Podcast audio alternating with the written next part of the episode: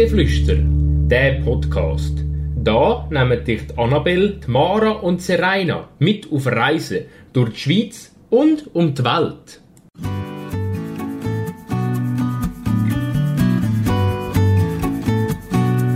Hashtag über die Grenzen raus, Spezialfolge. Sonne, Meer und Strand geniessen an der Costa Blanca. Diese Woche empfehlen wir euch nach Spanien. Hola e bienvenido oder auch Hallo und herzlich willkommen zur 69. Folge von unserem Podcast Reisegeflüster. Heute geht es wieder mal über die Grenze raus. Wir reisen nämlich alle zusammen nach Spanien.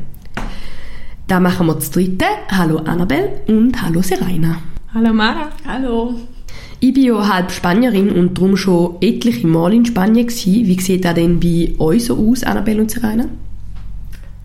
Ähm, ich bin auch schon in Spanien gewesen. Ich bin jetzt gerade mal überlegen, vor allem in Nordspanien, so in der Nähe von der Grenze zu Frankreich, äh, im Baskenland.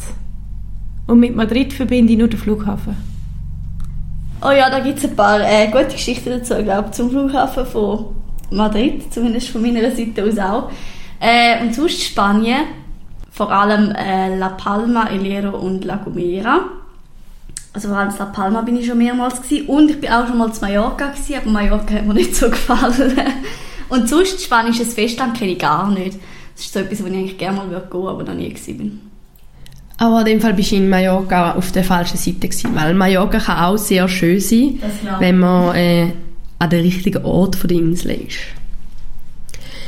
Gut, also ihr seid war beide schon mal in Spanien gewesen, das sind schon mal gute Voraussetzungen, damit ihr ein bisschen, äh, euch ein bisschen auskennt, was dort kulturell schon ein bisschen so gemacht wird. Da hilft auch nachher vielleicht beim Spielen. Aber zuerst noch, was, an was denkt ihr so als erstes, wenn ihr an Spanien denkt? Sonne. Ich hätte jetzt einfach gesagt Wärme. Bei mir ist es ganz klar halt auch noch ähm, schwarzer Sand. Also es liegt halt daran, dass ich eben der Kanaren immer war, von dem her schwarzer Sand. Mir war es sogar eine Zeit lang so, gewesen, dass ich als Kind, wenn ich öfters schwarzen Sand gesehen habe als weißen, ist es für mich fast alles gewesen, schwarzen Sand zu sehen.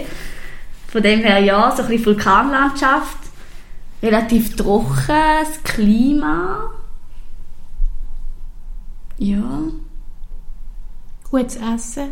Tapas.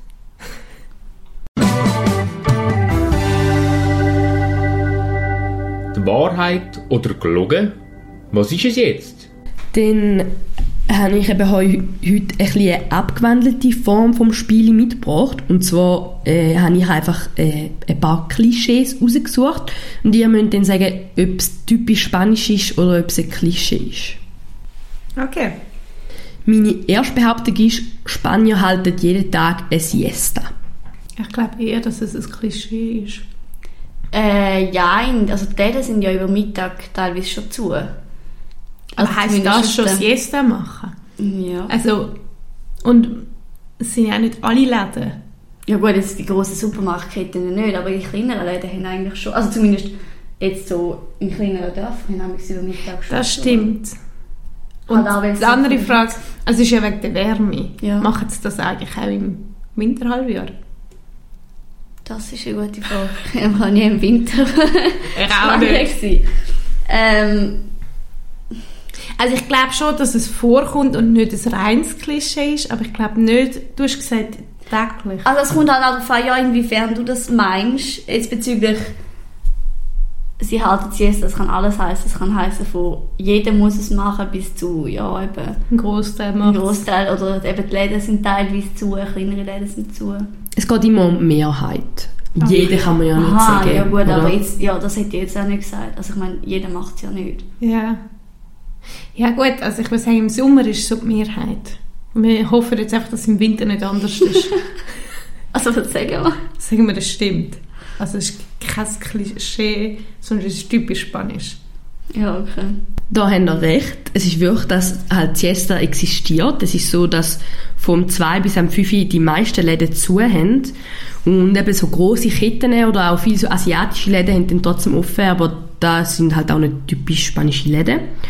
Und es ist ein wichtiger Teil von der spanischen Kultur.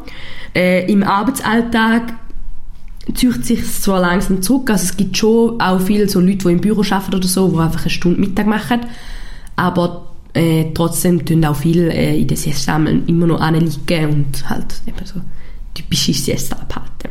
Und weißt du, ob das äh, also es ist ja wirklich mit der Wärme gemacht worden und wie es im Winter von der Wärme aussieht? Das ist halt ganz unterschiedlich. Es gibt ja Regionen in Spanien, wo es im Winter wie bei uns sehr kalt wird und auch Schnee hat, aber es gibt auch Regionen, wo es warm bleibt. Mhm. Darum kann man da halt nicht so generell sagen, aber die Läden haben auch im Winter über den Mittag zu. Ist halt einfach, man hat über den Mittag zu. Ja. Dann meine nächste Behauptung ist, Spanier lieben den Stierkampf. Das ist auch wieder so relativ liebend. ähm, ich glaube, inzwischen ist der Widerstand gerade bei Jungen recht groß, zumindest das, was ich schon so gelesen habe. Und es ist ja auch sicherlich nicht jede Region, wo das so eine mega Tradition genau, ist. Genau, da wäre sagen, dort, wo es Traditions, also die Regionen, wo das traditionsmäßig gemacht wird, kann ich mir vorstellen, ist noch relativ beliebt. Andere Regionen, wie gesagt, Spanien ist riesig. Da gibt es ja. wahrscheinlich viele Regionen, wo das eher auch kritischer sehen, wo halt nicht unbedingt den Traditionsbezug dazu haben. Mhm. Ja, und habe ich das Gefühl, in den letzten Jahren steht schon ziemlich in der Kritik. Also Gut, aber das ist jetzt wahrscheinlich auch mehr europaweit oder sogar weltweit und nicht nur Spanien, wo sie in der Kritik steht. Ja, ja, aber weißt du, weil sie jetzt gesagt hat, du hast gesagt, sie lieben es, oder? Ja, es muss einfach mehr, immer die Mehrheit würde es befürworten, oder? Das frage ich mich eben so ein bisschen. Ich glaube es nicht. Ich glaube es aber auch nicht. Also wir sagen nein. Also es ist ein Klischee. Und mit dem haben wir auch recht, weil in Spanien ist der Stierkampf mittlerweile sogar sehr umstritten. Es ist zwar eine Tradition aus dem 13. Jahrhundert, aber ähm, immer mehr findet halt, dass es Tierquälerei ist und eben in gewissen Regionen ist es auch gar nicht Tradition. Und zum Beispiel auf den Kanaren in Katalonien ist Töten von den Tieren während dem Stierkampf inzwischen sogar komplett verboten. Paella und Tapas sind es Nationalgericht. Ich würde schon sagen. Ich würde auch sagen. Obwohl, eben, es kommt auch wieder auf die Region auf, jetzt auf den Kanaren ist beides überhaupt nicht, also Paella ist es eigentlich nicht oft. Da hat es andere Nationalgerichte wieder. Aber ja, ich würde sagen Festland sicherlich. Ich würde jetzt mal vom Festland ausgehen, dort hat es ein bisschen Menschen. Von dem her hätte ich jetzt schon gesagt, dass es wahrscheinlich stimmt. Es ist was typisch Spanisches. Man isst es vielleicht nicht gerade jeden Tag, aber es wird schon oft gegessen. Tapas vor allem so, wenn man so ein bisschen beisammen sitzt und Paella isst man halt äh, je nach Region ein bisschen. Also es ist eigentlich nicht überall Tradition, aber es kommt wirklich fast überall vor. Spanier essen immer im Vergleich zu den restlichen Europäern recht Sport. Ja. ja. Ganz klar. Aber das ist typisch äh, für uns südlichere Länder. Ja, je südlicher du gehst, desto später isst man Es ist so heiß und dann willst du doch noch nicht essen, dann isst es später. Ja. Da haben ihr auch recht. Im Vergleich zu Zentraleuropa essen die Spanier richtig Sport. Zum Beispiel zum Mittag wird erst am 2 gegessen und zur Nacht gibt es dann meistens erst so am 9 oder vielleicht sogar 10 und man hat halt, halt manchmal auch ein bisschen zu Problemen geführt. Zum Beispiel, wenn ein paar Touristen dann am 6. schon wollen, zu Nacht essen, gibt es viele Restaurants, die erst am 8. aufmachen. Aber in den sehr touristischen Regionen hat man sich natürlich angepasst und die Restaurants machen dort auch schon ein bisschen früher auf für Touristen. Ja, das haben wir auch erlebt. Also nicht, dass wir schon um 6 sind, weil du essen, sondern du passt dich als Tourist dann meistens auch an. Aber auch wenn du schon so um 8 Uhr oder so gehst, ist immer noch das Restaurant meistens leer. Also in den Regionen, wo wir waren, wo es halt nicht so mega touristisch war. Und dann fühlst du dich auch so ein bisschen komisch, also denkst, oh, wir sind jetzt die ersten Gäste. Und dann so am 10 Uhr kommen Familien mit kleinen Kindern und alles. ist auch da lustig zum Schauen, finde ich. Denn äh, es wird überall in Spanien Flamenco tanzt. Nein. Nein. Das ist ja wieder so eine... Das ist auch regionsabhängig. Ich weiß gar nicht, welche Region, aber das ist auch eine Region. Ja. Da haben wir recht. Flamenco stammt aus Andalusien. Ähm, und dort wird natürlich auch sehr viel Flamenco tanzt. Und es gibt auch andere Regionen, wo da sehr äh, zur Kultur gehört. Aber es ist ein bisschen wie bei uns mit den Trachten. Oder? Es ist etwas, wo langsam ein bisschen in den Hintergrund rückt und auch, also du wirst jetzt nicht auf der Straße neben deinem Flamenco-Kleid antreffen, außer es ist jetzt gerade irgendwo eine Flamenco-Show, aber du kannst natürlich trotzdem fast überall in den touristischen Regionen Flamenco-Shows anschauen, aber so ausgelebt wird dann nicht überall eigentlich von den Spaniern selber. Dann, äh, merke ich gerade, dass ich mein letztes schon vorweggenommen habe. Und zwar, in Spanien ist es nie kalt. Haben wir gut nachgefragt. Und da wissen wir ja jetzt schon, dass es in Spanien durchaus Regionen gibt, wo es kalt kann sein. Letzten Winter hat es in Spanien sogar europaweit ist es in den Schlagzeilen gewesen, weil es so ungewöhnlich viel Schnee hat und sie wirklich damit zu kämpfen hatten, um den Verkehr aufrechtzuerhalten. Ganz kurz ein paar Fakten. Spanien liegt auf der Iberischen Halbinsel im Südwesten von Europa. Das Land hat etwa 47,1 Millionen Einwohner und ist flächenmäßig das zweitgrößte Land der EU. Die Hauptstadt Madrid hat etwa 3,26 Millionen Einwohner. Die spanische Monarchie wird verfassungsrechtlich bezeichnet als die Krone und ist die parlamentarische Monarchie von Spanien und damit das höchste Amt vom Land. Momentan wird die spanische Monarchie vom König Felipe VI., der Königin Letizia und deren ihren Töchter Leonor, Fürstin von Asturien und der Infanta Sofia repräsentiert. In einer parlamentarischen Monarchie hat der Monarch im Gegensatz zur konstitutionellen Monarchie nicht die Möglichkeit, die Regierung abzusetzen. Er übt in der Regel wenig bis gar keinen Einfluss auf das Staatsgeschäft aus, weil die vom Parlament und der Regierung geführt werden. Und die sind somit Träger von der Staatsgewalt. In Spanien wird überwiegend Spanisch, Katalanisch, Galizisch und Baskisch gesprochen. Und Spanisch selber ist im gesamten Staatsgebiet Amtssprache. Nach Frankreich und den USA ist Spanien das am dritthäufigst besuchte Land der Welt. Der 12. Oktober ist in Spanien ein Nationalviertag und heißt auf Spanisch Dia de la Hispanidad, wo anlässlich von der Entdeckung von Amerika durch Christus Kolumbus gefeiert wird. Die Währung in Spanien ist seit dem 1. Januar 1999 der Euro. Die vorherige landeseigene Währung hat Peseta geheißen ich war schon etliche Mal in Spanien und meistens, weil wir dort meine Oma sind besuchen. Wie viele Mal genau ich schon war, kann ich gar nicht sagen, aber was ich sagen kann, dass Spanien ein sehr spannendes und schönes Land ist. Und ich werde euch darum nicht von einer bestimmten Reise erzählen, sondern ich werde euch einfach ein bisschen meine Sicht auf Spanien erzählen. Wir fangen an mit Murcia, weil dort hat meine Großmutter gewohnt. Und dort sind wir sie einmal abholen. Murcia ist auch die Hauptstadt von der gleichnamigen autonomen Region Murcia. Und sie liegt im Südosten von Spanien. Sie liegt am Fluss Segura und ist durch mildes und heißes Klima bekannt.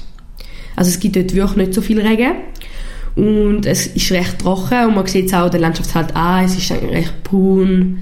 Ich würde sagen, nicht gerade der schönste Fleck auf der Welt irgendwie, weil ja, es ist halt sehr speziell. Es ist nicht Wüste, aber es ist auch nicht grün. Es ist die, eine der grössten Universitätsstädte in Spanien und Murcia hat rund 450.000 Einwohner und ist somit die siebtgrößte Stadt vom Land.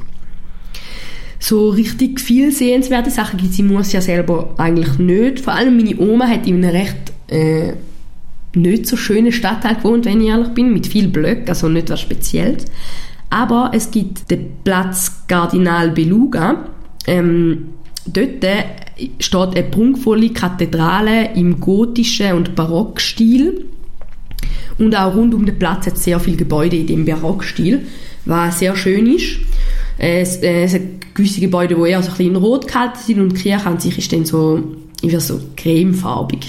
Die Stadt wird aufgrund von ihrer langen landwirtschaftlichen Tradition und weil sie viel äh, Obst exportiert und Gemüse und Blumen auch Obstgarten von Europa genannt.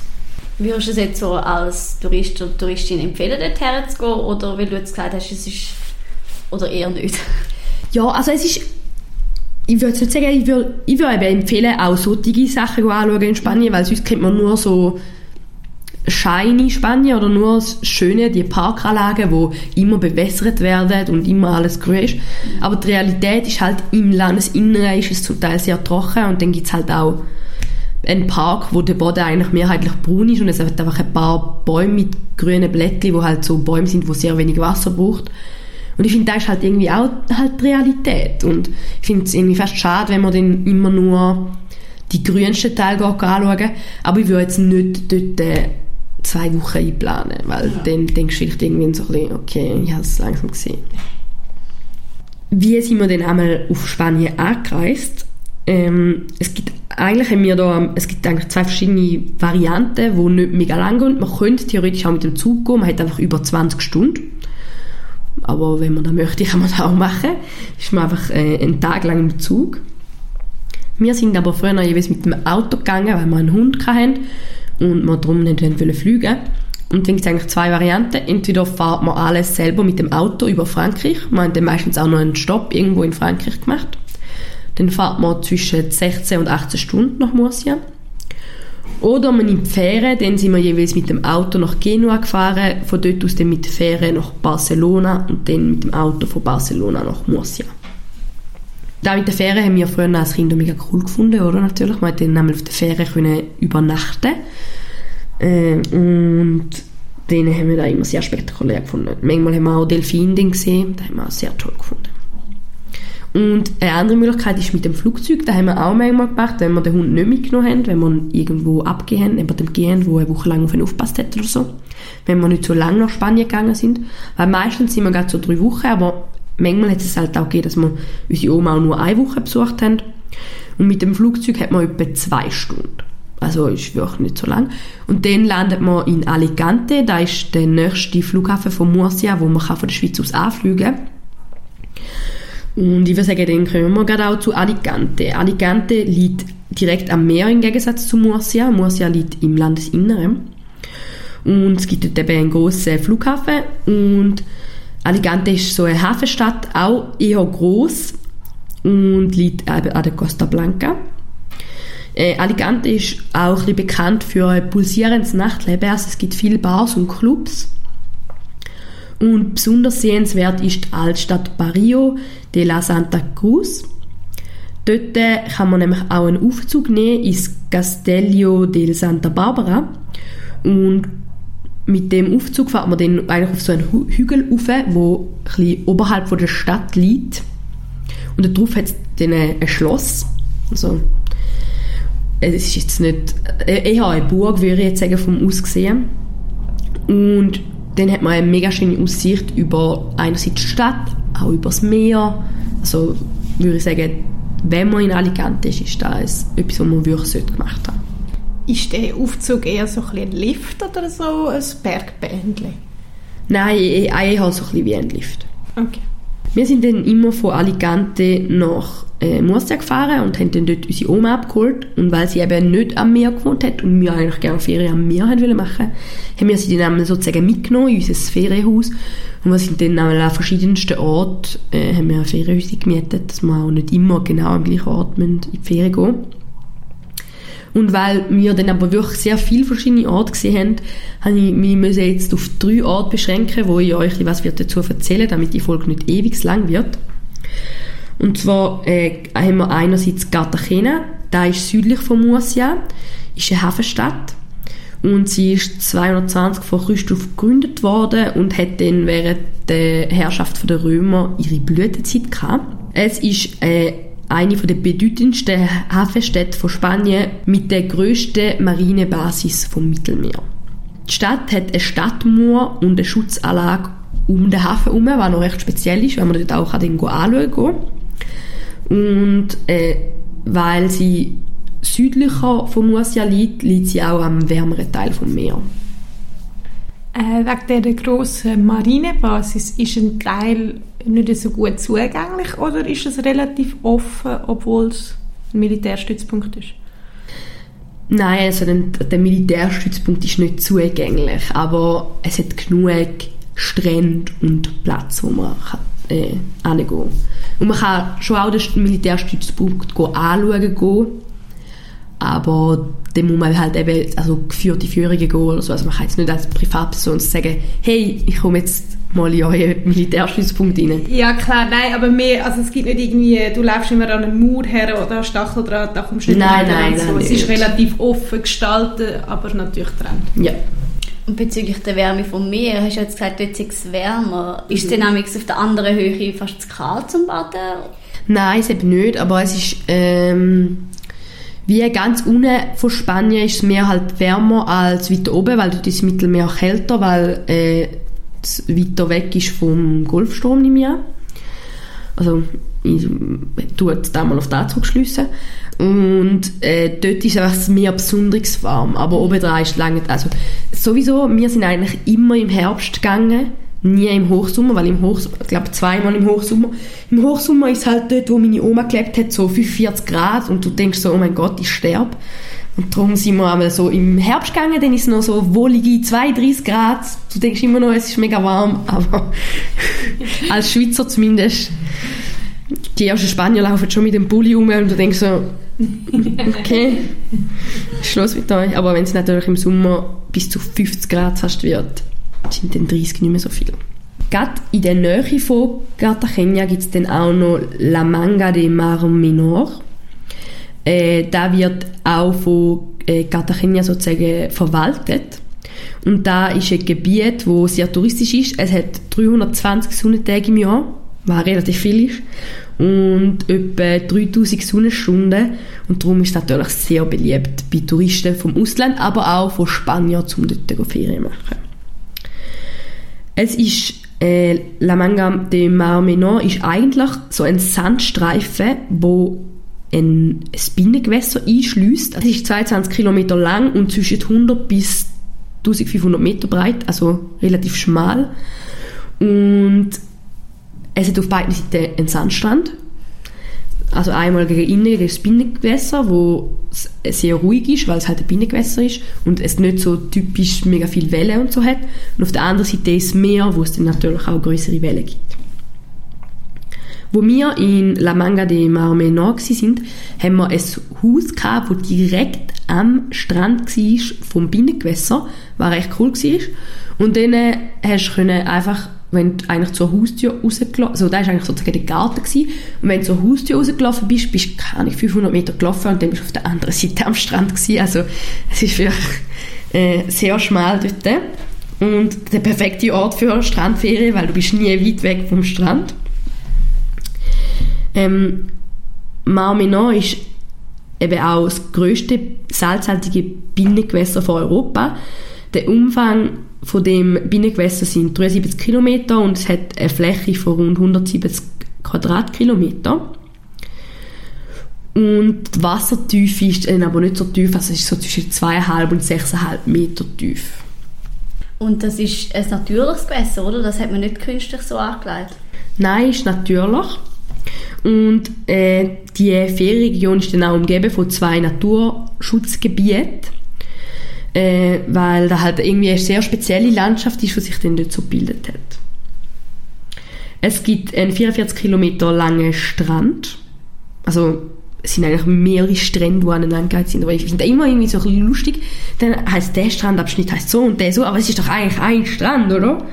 Aber gehört irgendwie verschiedene Leute oder verschiedene Restaurants oder was auch immer.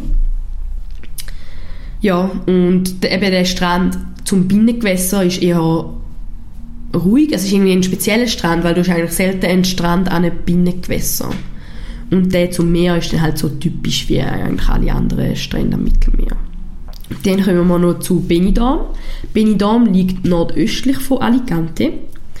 Und in den, also 1960 ist es noch ein winziges Fischerdörfli und mittlerweile ist es ein sehr beliebter Ferienort.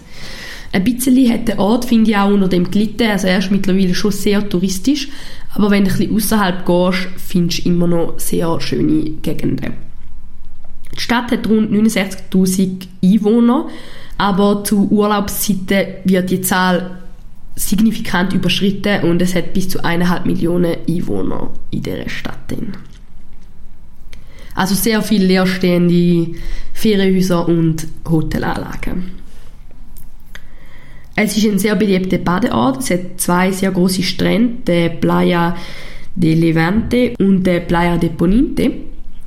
Und auch in Benidorm gibt es ein sehr äh, aufkommendes Nachtleben. Also es gibt auch viele Bars und Clubs und wenn man in den Ausgang will, ist man dort auch gut bedient. Und eine weitere Sehenswürdigkeit oder etwas, wo in der Nähe von Benidorm liegt, wo sehr beliebt ist, ist ein Freizeitpark, der Mitica. Dort gibt es Wasserrutschen, Karussell, Achterbahnen, alles, wo halt Adrenalin-Junkies Herz höher schlagen lässt. Der Park ist in fünf Zonen unterteilt. Also es gibt äh, Gebiet Ägypten mit Pyramiden, dann gibt es Griechenland, Rom, die Iberische Halbinsel, also Spanien, Portugal und das Mittelmeer. Also da, das Mittelmeer steht vor allem für Wasser, also ist so mit Wasserrutschen und Aquarium und so weiter. Ja, gute Erinnerungen an den Park und schlechte Erinnerungen an den Park. Zum Beispiel habe ich mal meine Eltern verloren und ich bin sehr panisch geworden. Oh nein! Aber wir haben abgemacht, wir treffen uns dort, wo wir uns das letzte Mal gesehen haben und wir haben uns dann auch wieder gefunden. Glücklicherweise. Kleine Mara wäre sehr toll gewesen. Und gute Erinnerungen, es hat durch etliche Fahrgeschäfte. Es ist eigentlich wirklich ein cooler Park, auch sehr schön eingekleidet im Thema. Aber es gibt dort auch etwa die gruseligste Achterbahn, wo ich je Ding bin. Also ist, um in die Achterbahn reinzukommen, muss man zuerst eigentlich durch ein Gruselkabinett laufen. Und meine Mami hat extra noch gefragt am Eingang, ob das auch für Kinder ist. Und sie hat gesagt, ja, ab zwei Jahren. Und meine Mami dann denkt, ja gut. Und dann sind wir dort reingegangen. Und es hat echte Menschen drin gehabt, die dann die so gepackt haben und wo so rumgelaufen sind mit Kettensägen und es hat so Funken gesprüht und meine, meine Schwester ist gepackt worden und auf so einen Spitalschragentisch gelegt worden. Und also, also, ich habe noch nie so etwas Unheimliches in meinem Leben erlebt. Wir sind auch nie mehr dort reingegangen. Aber für Leute, die sich gerne gruseln, absolut ein Muss. Aber für mich nichts gewesen. Äh, werden eigentlich alle drei Orte sowohl von Spaniern für die Sommerferien besucht, wie auch von internationalen Gästen? Ja, also es ist halt allgemein so, die Küste wird halt, also oder, das Landesinnere ist sehr trocken und eigentlich zieht es dann in ihren langen Sommerferien, also sie haben glaube ich im Sommer zwei oder drei Monate Sommerferien, wo die Kinder meistens zu ihren Großeltern gehen und dann fahren eigentlich fast alle Großeltern mit ihren Kindern ans Meer. Mhm. Also hat es auch immer sehr viele einheimische Touristen. Aber natürlich auch viel äh, äh, Deutsche hat sehr viel in Spanien, aber auch von Engländern hat es viel, äh, von überall her. Also eben Spanien ist das drittmeiste besuchte Land von der Welt, darum viele Touristen. Es lohnt sich, finde ich, darum zum im Herbst gehen, dann ist es ein bisschen weniger, plus finde ich es dann ehrlich gesagt auch ein bisschen angenehmer von der Temperatur. Also Win-Win. Genau. Und was wir auch immer gemacht haben, wir hatten eigentlich immer ein Ferienhaus mit einem Pool, damit wir halt nicht immer an den Strand haben müssen, finde ich schon noch gut, wenn man da hat, wenn man die Möglichkeit hat. Also wenn man mal keine Lust hat auf viele Leute, weil am Strand hat es natürlich immer viele Leute, äh, dann kann man auch einfach ein bisschen im Pool planschen. Und wenn es so heiß ist, würde man aber die Möglichkeit halt wirklich haben, um können, sich abkühlen gehen. Ich war aber nicht nur im Südosten von Spanien, gewesen, also ich will auch ab und zu einmal ein bisschen andere Regionen bereisen und etwas, was ich euch noch erzählen will, ist Barcelona. Das ist die Hauptstadt der Region Katalonien und ist nach Madrid die zweitgrößte Stadt von Spanien. Barcelona liegt im Nordosten und wird umgeben von einem 5 km breiten Plateau von der Bergkette Serra del Golcerola und der Fluss Lobregat im Süden und Besos im Norden. Die Pyrenäen liegen ca. 120 km nördlich von der Stadt. Ja, und Barcelona hat wirklich einiges zu bieten. Sie haben architektonisch ein paar sehr spannende Sachen. Zum Beispiel gibt es äh, sehr interessant äh, verschiedenste Fernsehtürme und hohe Gebäude. Einerseits hat zum Beispiel der Sir Norman Foster hat den Fernsehturm Torre del Golcerola entworfen oder auch der Torre Telefonica vom Santiago Calatrava. Die sind sehr spannende Gebäude, wo, also zum Beispiel der erste ist eigentlich, ja, es sieht nicht aus wie so ein Fernsehturm, wie mir, wenn ich an einen Fernsehturm denke, denke ich an den Fernsehturm Berlin, irgendwie. Ja. Und der sieht nicht ganz so aus, weil es ist auch halt eine riesige Antenne, aber irgendwie der, wo halt dann so breit ist, gar nicht oben dran spitz, sondern es ist eher so in der Mitte und es ist recht lang gezogen, es ist eher so ein, ein Zylinder. Und das zweite ist komplett weiß und sieht ehrlich gesagt eher ein bisschen aus wie ein Kunstwerk. Und dann gibt es auch noch äh, erst im Jahr 2004 erbaute äh, futuristische Torre Akbar. Der Turm ist 142 Meter hoch und ist vom französischen Architekt Jean Nouvel geplant worden. Und der sieht für mich ehrlich gesagt ein bisschen aus wie äh, Patrone von einer Pistole oder so. Kann man auf einen von denen auch rauf? Man kann äh, auf alle von denen... Mhm. Cool. Übrigens, den Calatrava, den kennen wir alle, die schon mal in Zürich sind. Der hat den Bahnhof Stadelhofen gemacht. Aha, ja. Und den Jean Nouvel kennen wir aus der Folge Luzern, der hat das KKL gemacht. ja, berühmte Architekten. Und der Foster ist bekannt, aber ich glaube, in der Schweiz hat er nichts gemacht. Komm, jetzt geht nicht in den Sinn. Ich habe gewusst, dass Dana sich freuen wird über die drei Ja. Gebäude. Sie sind wirklich sehr spezielle und sind wirklich sehenswert. Ja, Barcelona steht bei mir schon lange auf dem Plan, aber ich habe es noch nicht geschafft. Dann gibt es natürlich etwas, wo man natürlich absolut muss besuchen wenn man in Barcelona ist, äh, die Kirche Sagrada Familia. Die ist halt, oder? Ich glaube, jeder hat schon mal ein Foto von ihr gesehen, ein sehr prunkvolles. Also Spanien sind sowieso, wenn du mal in Spanien in eine Kirche reingeht, ist alles voll Gold und alles, also die Katholiken leben dort noch voll ihres, man vergoldet alles und alles ist prunkvoll und alles ist bam, bam, bam, Geld raushauen, glaube ich, also es sieht zumindest immer so aus. In einer Kirche innen und auch von außen sind Kirchen immer so, so richtig schöne alte Kirchen, also wirklich sehenswert. In den meisten Orten gibt es so eine Kirche, wo man kann anschauen kann. Und in Barcelona gibt es eben auch die sehr bekannte Sagrada Familia. Und wenn man in Barcelona eben auch, finde ich, sollte machen, und ich gar nicht gewusst habe, bevor wir dort angegangen sind, ist äh, eigentlich der Hausberg, der Berg Montjuïc, ist der Hausberg von Barcelona, also einer von beiden, weil es gibt nochmal einen, der Tibidabo.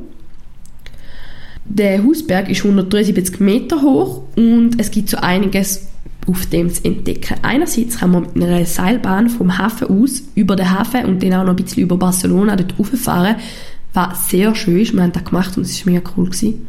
Und ich bin noch nie in einer Stadt Seilbahn gefahren. Irgendwie war es noch speziell. Gewesen. Und dann auf dem Berg oben gibt es dann eben so einiges. Zum einen gibt es zum Beispiel den Brunnen äh, Font Magia. Der ist ein Wasserspiel, wo am Freitag und am Samstag farbig beleuchtet ist und da ist von, also es gibt doch einmal so die, wo, wo die Pavillon einmal stehen. Wie heißt das? Ausstellung, oder? Ja, so wie eine Expo oder so. also, weißt, und äh, also, Wel also einer Weltmesse ist der mal ausgestellt worden und der ist dann dort oben äh, geblieben. Und es gibt eben, es ist sehr grün, mega schön, man hat eine mega schöne Aussicht auf Barcelona und auch aufs Meer raus. Und dann steht dort oben natürlich noch viel mehr. Zum Beispiel auch äh, das Olympiagelände, wo von den Olympischen Spielen von 1992. Und es hat auch ein Museum, wo den, den Olympischen Spielen von 1992 gewidmet ist. Kann man das Olympiagelände noch nutzen? Also wird dort noch Sport betrieben? Oh, das weiß ich nicht. Das kann ich wirklich nicht sagen. Wir sind das Olympiagelände auch nicht anschauen, weil wir sind äh, den Botanischen Garten anschauen, wo eben auch dort liegt, wo 1999 geöffnet worden ist und etwa 1500 Pflanzenarten beherbergt, also man kann so einiges sehen. Und dann ist eben dort oben auch noch die Festung Castel de Montig, da ist äh, äh, ja, die Festung von Barcelona, wo halt irgendwie der Hafen und die Stadt soll beschützen, beziehungsweise äh, es ist fast schon eine Zwingburg gewesen, früher noch eine Fremdherrschaft. Also erst seit 2007 befindet sich äh, die Festung auch wieder im Besitz von der katalanischen Regierung. Und was ich in Barcelona auch empfehlen und kein Geheimnis ist, aber wirklich sehenswert ist äh, und sich ein bisschen für Kunst interessiert, ist der, äh, der äh, Parc Güell. Dort innen sind äh, verschiedenste Kunstwerke ausgestellt vom Güell und vom Gaudi. Und man kann dort auch unter anderem zum Beispiel äh, das Wohnhaus vom Gaudi anschauen, wo mittlerweile ein Museum ist. Der Park gehört zum Weltkulturerbe sowie äh, viele Kunstwerke vom Gaudi. Und dann kommen wir noch ein bisschen zu etwas Belebterem in Barcelona. Und zwar ist das La Rambla. Die ist auch sehr bekannt. Da ist äh, eine Straße, die 1,2 Kilometer lang ist. Sie geht vom Hafen Port de Vels zum Place Catalunya und ist wirklich eine der Hauptstraßen in Barcelona. Also wenn man dort entlang läuft, ist echt viel los.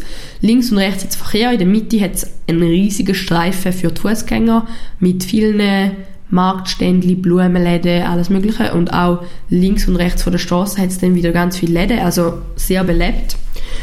Und äh, man kann nicht posten gehen, aber eben, es, für, es geht halt einmal quer durch Barcelona. Es gibt auch viele Bus und Bahnen, die durchgehen. Metro geht da, glaube ich, auch durch. Also sehr belebt. Wir haben gerade auch in der Nähe von der La Rambla unser Hotel dortmals. Äh, war auch sehr schön war. Unser Hotel ist übrigens auch sehr herzig, aber ich habe nicht mehr herausgefunden, wie es geheissen hat. Aber es hat so einen Innenhof der mega grün war. Es war wirklich mega schön, mega herzig. Dann hat Barcelona natürlich auch einige Strände, also beziehungsweise eigentlich ein langer Strand, wo dann wieder in viele von diesen Stränden unterteilt ist, zum Beispiel der Playa de Barcelona oder der Playa de San Sebastian.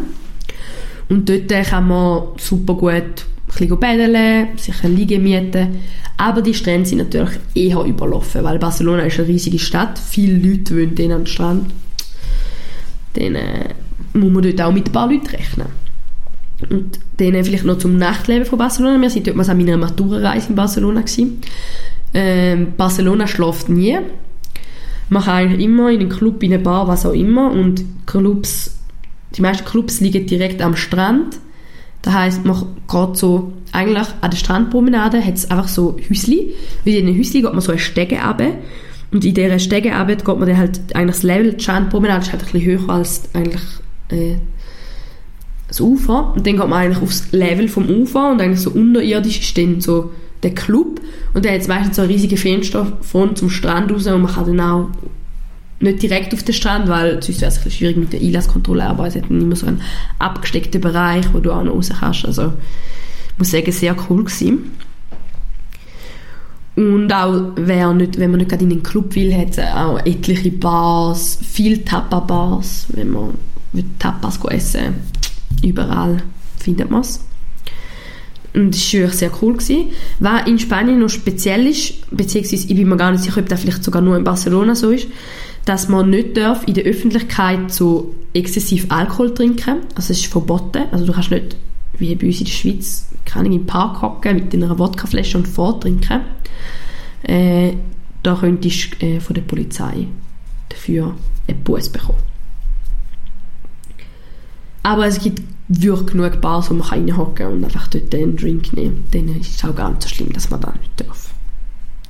Ja, und dann kommen wir noch zur grössten Stadt in Spanien, Madrid. Ich war selber noch gar nie in Madrid gewesen, äh, weil wir, eben, wir sind nie über den Flughafen Madrid gegangen und Madrid liegt einfach nicht in der Nähe von dort, wo meine Oma lebt. Darum ist das irgendwie gar nie so ein Thema gewesen.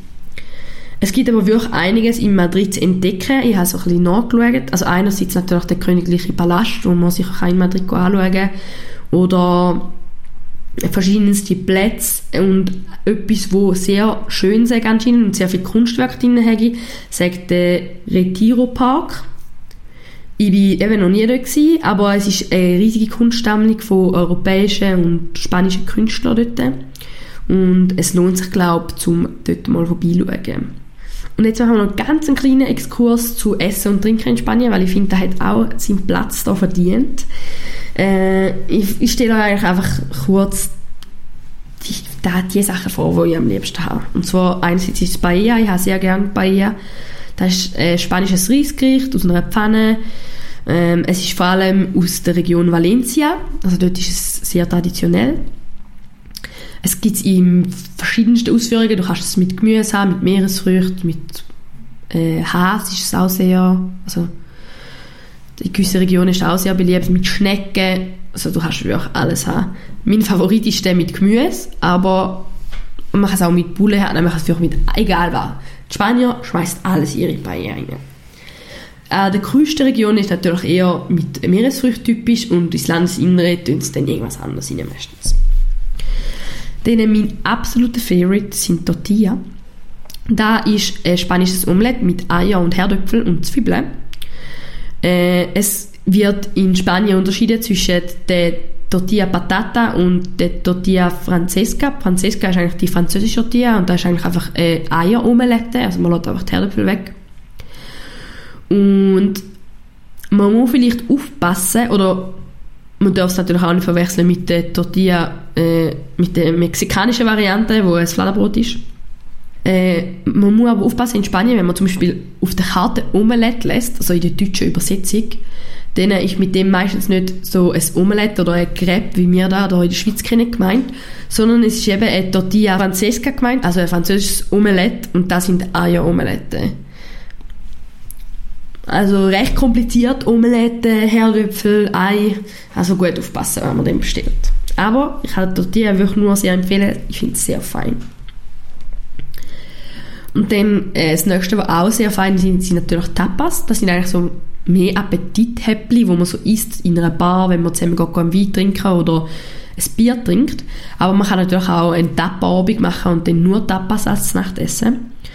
Und so typische Tapas sind eben Tortilla in so kleine Stückchen geschnitten oder äh, Patatas Bravas oder Patatas al Olio. Das sind so ganz knusprig gebackene Herdöpfel mit einer Soße. Äh, Brava ist so ein eine scharfe Soße und al Olio ist einfach nur Olivenöl und Knoblauch. Dann äh, was kommt noch so bei Tapas rein? Schinken, Käse, Oliven, Pulpo, das ist Tintenfisch, Krokette, Muscheln. Mm, dann gibt es Pan Tumaca. Das ist Brot, Oliven, Olivenöl und Salz, optional auch Knoblauch. Das tönt jetzt ein wie Bruschetta, aber es ist nicht wie Bruschetta, weil es ist äh, nicht so, Tomaten sind nicht so in Würfel geschnitten, sondern es ist eigentlich wie eine Tomatensauce, die so ausgestrichen wird aufs Brot. Dann ähm, kann man noch zum Beispiel Chorizo haben, das ist äh, neben dem Schinken eine sehr beliebte Wurstware in Spanien. Und dann gibt es auch noch Glida. Das ist ein Spieß aus Sardellen, Oliven und Peperoni. Jetzt nicht so mein Ding, weil ich nicht Sardellen gerne habe, aber auch immer sehr beliebt auf diesen Tapatello.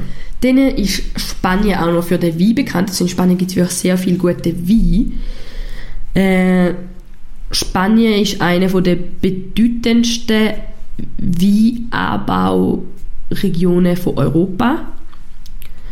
Ähm, ja, es gibt etwa eine Million Hektar Rebanbaufläche und da wird von etwa 150.000 Winzer äh, bewirtet. Und in 2014 ist Spanien das erste Mal das weltweit größte Exportland für Wein. Dabei handelt es sich aber meistens nicht um lauter Weinflaschen, sondern sie dann auch viel billig Wein exportieren, wo dann weiterverarbeitet wird. Aber man kann auch sehr viel sehr gute Wein aus Spanien äh, kaufen. Zum Beispiel in Rioja. Sehr gut. Und dann kommen wir noch zum Nationalgetränk von Spanien, wo eben aus Wein besteht. Und das ist Sangria. Da ist nicht nur in Spanien, sondern auch in Portugal sehr bekannt und da ist gesetzlich geschützt, also man darf nicht alles Sangria nennen. Es muss genau die richtige Weinmischung sein. Und da ist eigentlich so ein bisschen wie eine Bohle. Also es hat Rotwein drin, Fruchtstückchen, Fruchtsaft und manchmal tut man auch noch andere Spirituosen rein. Und dann wird er kalt in so Karaffen äh, serviert. Und man kann also zum Teil wird es aber auch von den Einheimischen so als Getränk getrunken, dann tun sie einfach noch ein bisschen Wasser rein. Ja. Ich weiß jetzt nicht, wie 40 Grad für so ein Wein-Wassergetränk zu mir nehmen. Ich glaube nicht. Ich glaube, sie werden mich ausnocken, aber die Spanier scheinen da hart im Netz zu sein. Die haben das vielleicht schon ein bisschen öfter gemacht und vertragen das mittlerweile. Ja, ja, Temperaturen sind sie sich definitiv eher gewöhnt als wir. Und da wäre es jetzt auch schon gewesen, zum einem kleinen Exkurs zu Spanien. Falls es euch jetzt auch interessiert, wie die Regionen, wo ich in Spanien so bereist habe, aussehen, dann kann ich euch empfehlen, zum auf Instagram vorbeischauen. Dort laden wir nämlich immer Bilder von unseren Reisen auf. Dort heißen wir reisegeflüster.podcast.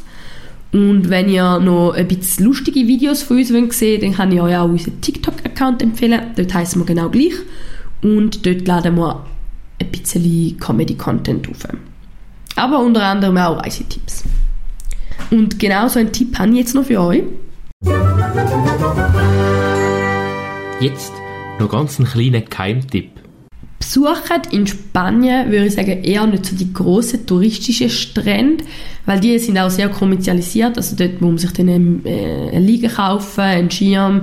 Es hat so Leute, die die ganze Zeit am Strand auf und runter laufen und schreien Mojito, Sangria und die wollen ihr Zeug abdrehen aus komischen Becherli, wo du denkst, ich will eigentlich nicht dieses Getränk kaufen, weil es ist mir nicht so gehör, aber viele Leute kaufen es. Also es ist, glaube ich, schon okay, aber ich verzichte einmal.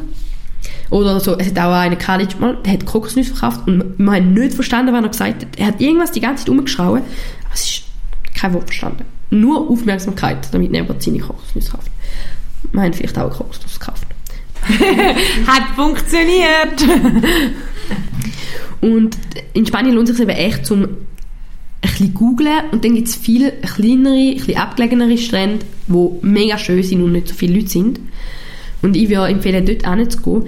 Aber Achtung, wenn es keine Einheimischen hat, die am Baden sind, dann klärt unbedingt ab, ob es irgendwelche Gefahren gibt, zum Beispiel Qualen oder ob es irgendwie äh, mega Steine hat, die gefährlich sind, mega Wellengang, Strömungen etc.